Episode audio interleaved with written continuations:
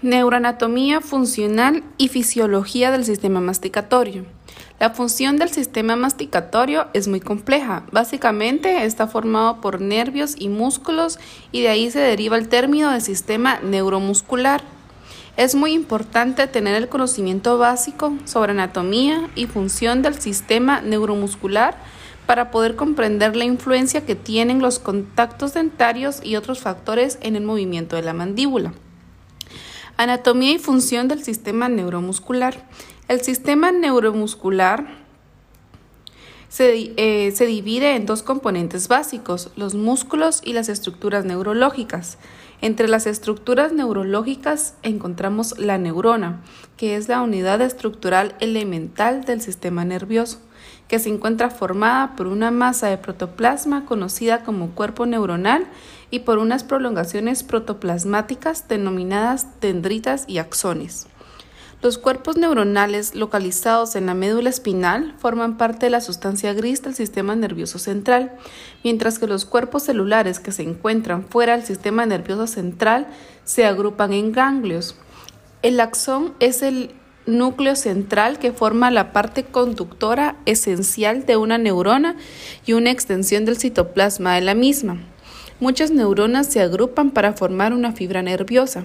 Estas neuronas son capaces de transferir los impulsos eléctricos y químicos a lo largo de sus ejes. Esto es lo que permite que la información entre y salga del sistema nervioso central. Las neuronas son designadas dependiendo de su localización y su función.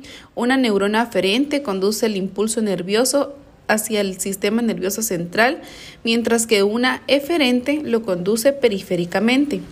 Las interneuronas se van a encontrar localizadas en el interior del sistema nervioso central. La primer neurona sensitiva va a recibir el nombre de neurona primaria o de primer orden. Las neuronas sensitivas de segundo y tercer orden son interneuronas. Los impulsos nerviosos se transmiten de una neurona a otra solo en una unión sináptica. Receptores sensitivos. Los receptores sensitivos son estructuras neurológicas localizadas en todos los tejidos del cuerpo que proporcionan información al sistema nervioso central a través de las neuronas aferentes. Los, receptores sensitivos que se encuentran en tejidos periféricos como la piel y la mucosa reciben el nombre de exteroceptores. Estos son los que proporcionan la información de los tejidos exteriores del cuerpo e informan al sistema nervioso central de las condiciones del entorno como el calor, frío, la luz y la presión. También existen los receptores específicos para molestias y dolores. Estos son los, nociceptores que no solo se localizan en los tejidos periféricos, sino en todo el cuerpo. Los propioceptores son los encargados de proporcionar información acerca de la posición y movimiento de la mandíbula y sus estructuras orales asociadas. Los interoceptores aportan información sobre el estado de los órganos internos como el flujo sanguíneo, la digestión y la respiración. Tronco del encéfalo y cerebro. Cuando el impulso ha pasado a las neuronas de segundo orden, estas neuronas lo van a transmitir a los centros superiores para su interpretación y su evaluación. El núcleo del tracto espinal, eh, por todo el cuerpo de las neuronas aferentes primarias, hacen sinapsis con las neuronas de segundo orden con el asta dorsal de la médula espinal. Sin embargo, las aferencias de la cara y las estructuras faciales no entran en la médula a través de nervios espinales. El complejo trigeminal troncoencefálico va a estar formado por el núcleo trigeminal sensitivo y por el tracto espinal del núcleo trigeminal. Otro componente del complejo trigeminal troncoencefálico es el núcleo motor del quinto nervio craneal. Esta región del complejo va a intervenir en la interpretación de los músculos dirigidos a producir respuestas motoras.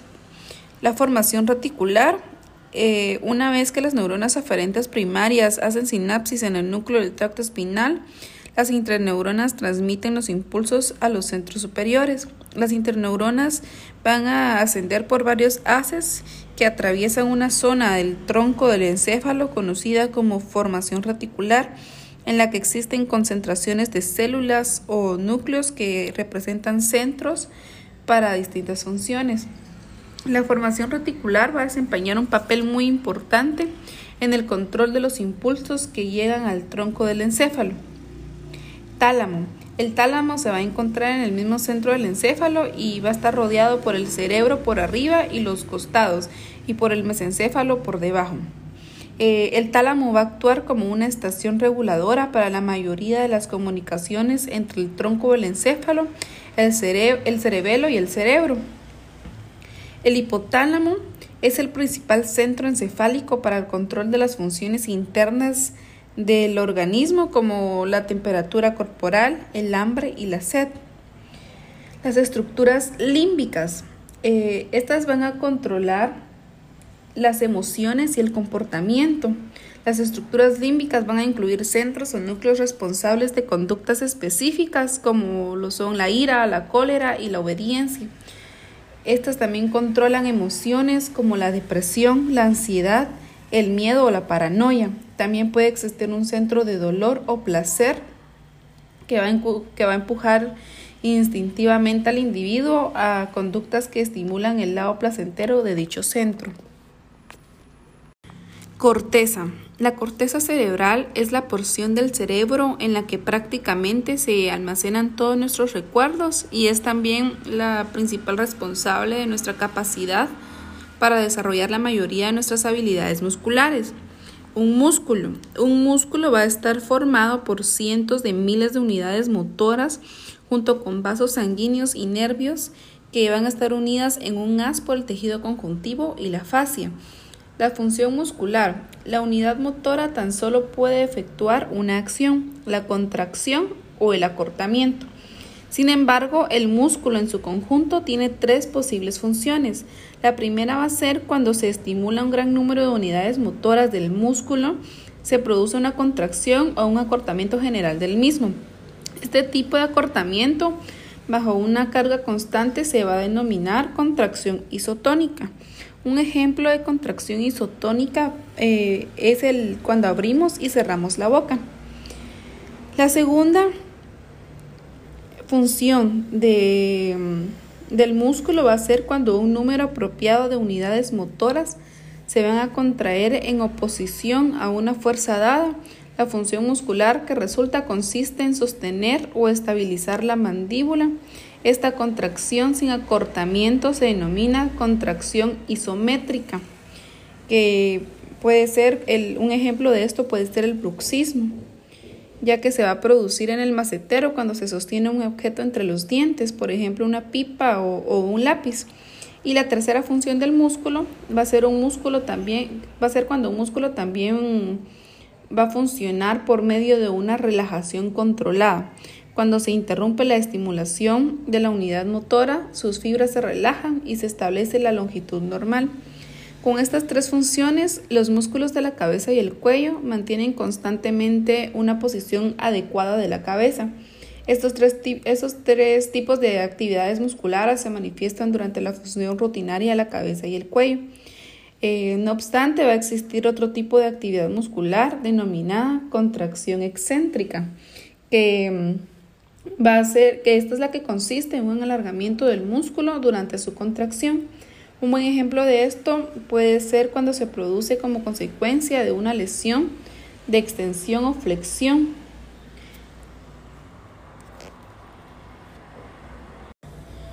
Receptores sensitivos musculares. El sistema masticatorio utiliza cuatro tipos principales de receptores sensitivos para controlar el estado en que se encuentran sus estructuras. El primer tipo eh, son los usos musculares, que son órganos receptores especializados que se encuentran en los tejidos musculares. Estos músculos esqueléticos están formados por dos tipos de fibras musculares. Las primeras son las fibras extrafusales, que son contráctiles, y las segundas son las fibras intrafusales, que son muy poco contráctiles. El segundo tipo principal son los órganos tendinosos de Golgi, situados en los tendones.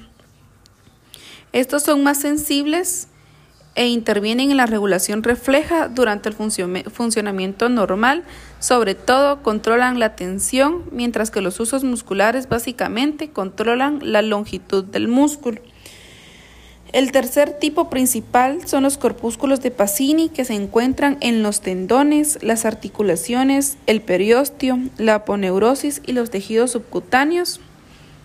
Este se va a considerar que fundamentalmente tienen la función de percepción del movimiento y de la presión intensa, más no del tacto leve. Y por último, el cuarto tipo son los nociceptores que generalmente están en todos los tejidos del sistema masticatorio. Este, la función principal de los nociceptores es la vigilancia del estado, la posición y el movimiento de los tejidos del sistema masticatorio. Cuando se puede producir o se produce una acción peligrosa que pueda causar una lesión a los tejidos, los nociceptores van a ser los que van a transmitir esta información al sistema nervioso central en una sensación de molestia o de dolor. Función neuromuscular. Función de los receptores sensitivos. El equilibrio de los músculos de la cabeza y el cuello es posible gracias a la información que nos proporcionan los diversos receptores sensitivos. Acción refleja. Esta es la respuesta que resulta de un estímulo transmitido en forma de impulso desde una neurona aferente hasta una raíz nerviosa dorsal o su equivalente craneal. Una acción refleja puede ser monosimpática o polisimpática. Hay dos acciones reflejas generales que son importantes en el sistema masticatorio. La primera es el reflejo miotáctico y el segundo el reflejo nociceptivo. El reflejo miotáctico, o también llamado de distensión, es el único reflejo mandibular monosináptico. Cuando un músculo esquelético sufre una distensión rápida, se desencadena este reflejo de protección que provoca una contracción del músculo distendido. Un ejemplo de esto puede ser cuando se golpea el tendón patelar con un martillo de reflejos justo por debajo de la rótula. Se contrae el músculo cuádriceps del muslo, lo cual estimula a los receptores sensitivos de la distensión. Y el reflejo nociceptivo, también llamado flexor, es un reflejo polisináptico que aparece como una respuesta a estímulos nocivos y se considera por tanto protector. Un ejemplo de, del reflejo nociceptivo en las extremidades superiores sería el de retirar la mano al tocar un objeto que esté caliente.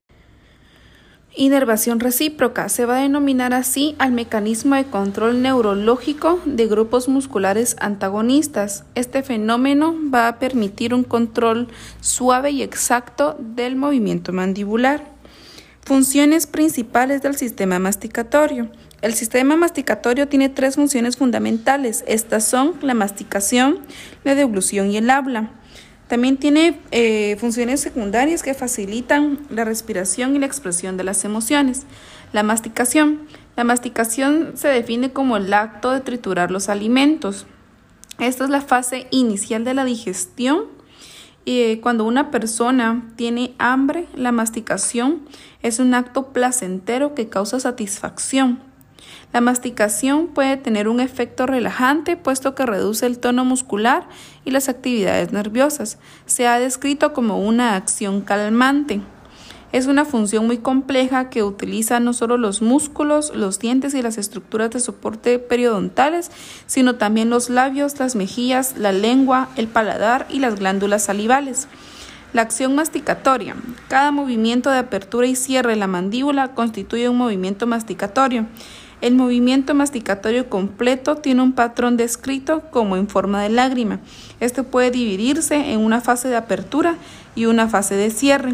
El movimiento de cierre puede subdividirse a su vez en la fase de aplastamiento y la fase de trituración.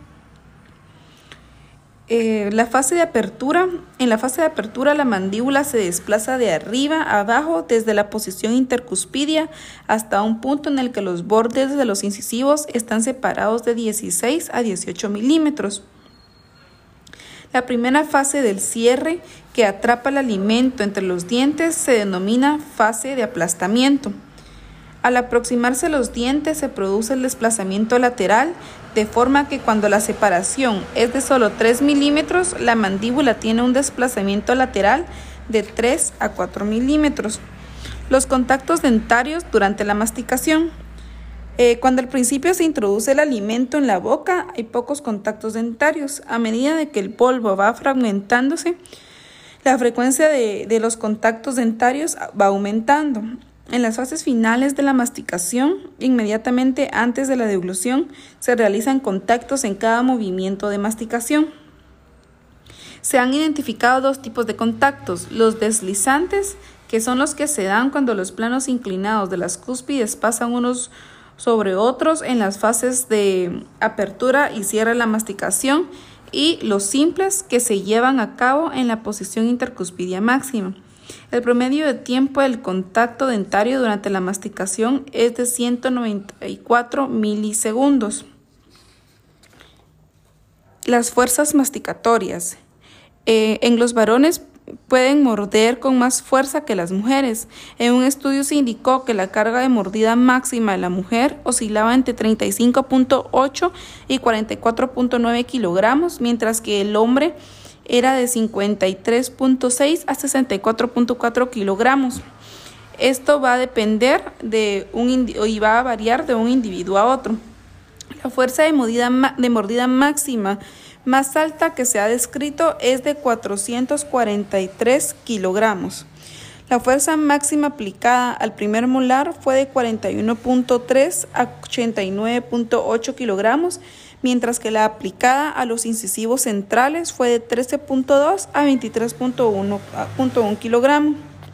Deglución. La deglución consiste en una serie de contracciones musculares coordinadas que desplazan un bolo alimenticio de la cavidad oral al estómago a través del esófago.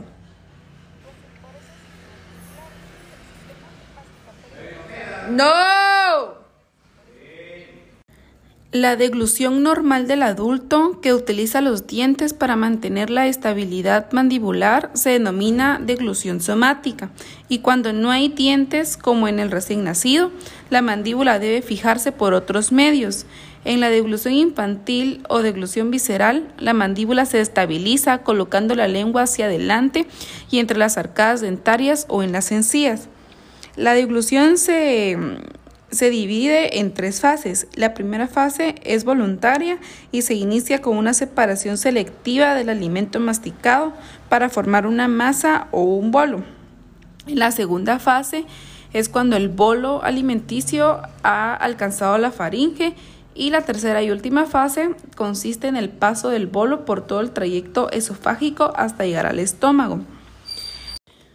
Consideraciones sobre el dolor orofacial. El dolor es una de las emociones negativas más poderosas que un ser humano puede experimentar y que demanda poner atención y respuesta. El dolor agudo avisa al individuo de una herida y le permite combatir la amenaza. El dolor agudo proporciona al ser humano protección frente a los desafíos ambientales.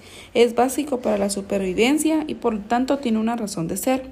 Pero a pesar de ello, algunos dolores tienen una duración superior a su tiempo normal de curación, por lo que pierden entonces su valor protector. A estos dolores se les denominan crónicos. Modulación del dolor. La modulación del dolor significa que los impulsos procedentes de un estímulo nocivo que son transportados casi siempre por las neuronas aferentes que proceden de los nociceptores pueden ser alterados antes de que lleguen a la corteza para ser identificados. Los factores que influyen en la modulación del estímulo nocivo pueden ser psicológicos o físicos. Los factores psicológicos están relacionados con el estado emocional, por ejemplo, la alegría, tristeza, satisfacción, depresión o ansiedad.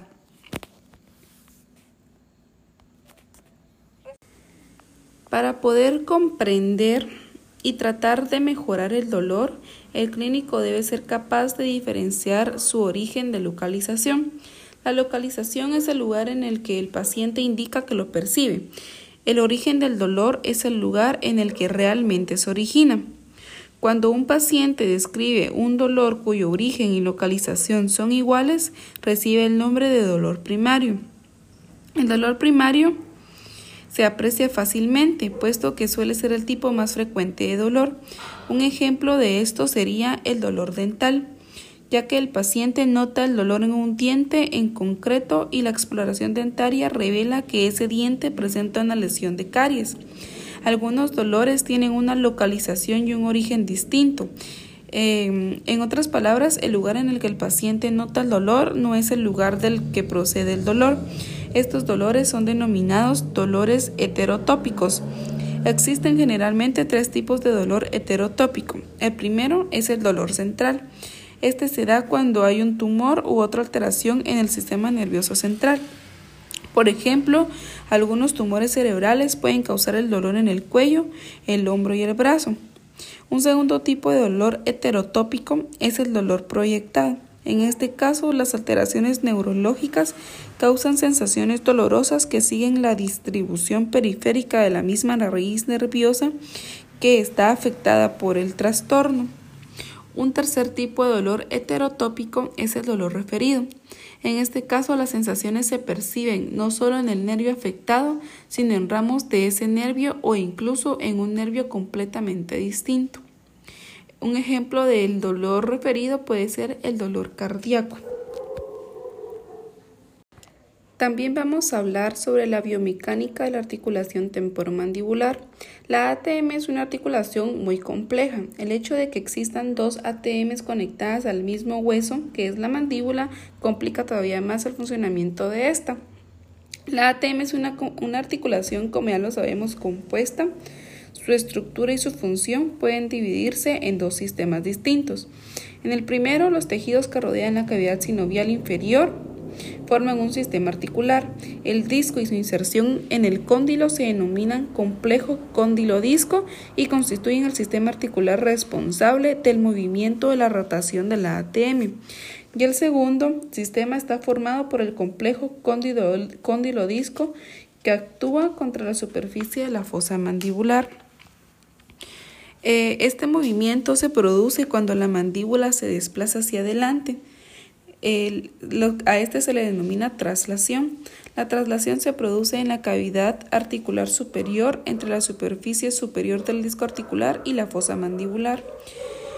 El disco articular también se denomina menisco, sin embargo no lo es. Por definición, un menisco es una media luna cueniforme formada por fibrocartílago que está unido por un lado a la cápsula articular y sin inserción del otro lado.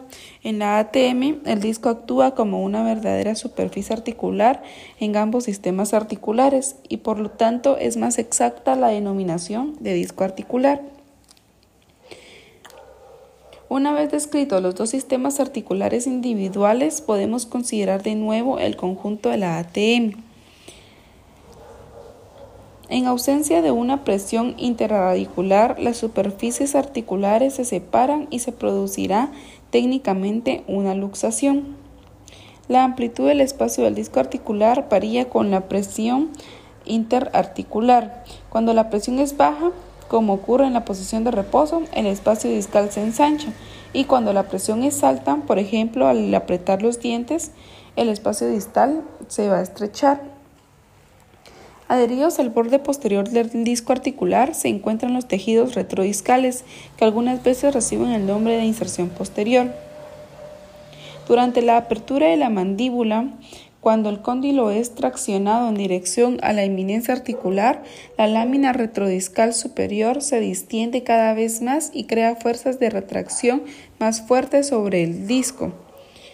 La presión intraradicular y la morfología del disco impiden una retracción excesiva posterior de este. En otras palabras, cuando la mandíbula se desplaza totalmente hacia adelante y durante su retorno, la fuerza de retracción de la lámina retrodiscal superior mantiene el disco rotado tan posteriormente sobre el cóndilo como lo permite la anchura del espacio discal articular. Durante la traslación, la combinación de la morfología discal con la presión interradicular mantiene el cóndilo en la zona intermedia y se fuerza al disco a, desplazarse hacia adelante con el cóndilo. La morfología adecuada y la presión interradicular constituyen un importante factor de autoposicionamiento del disco.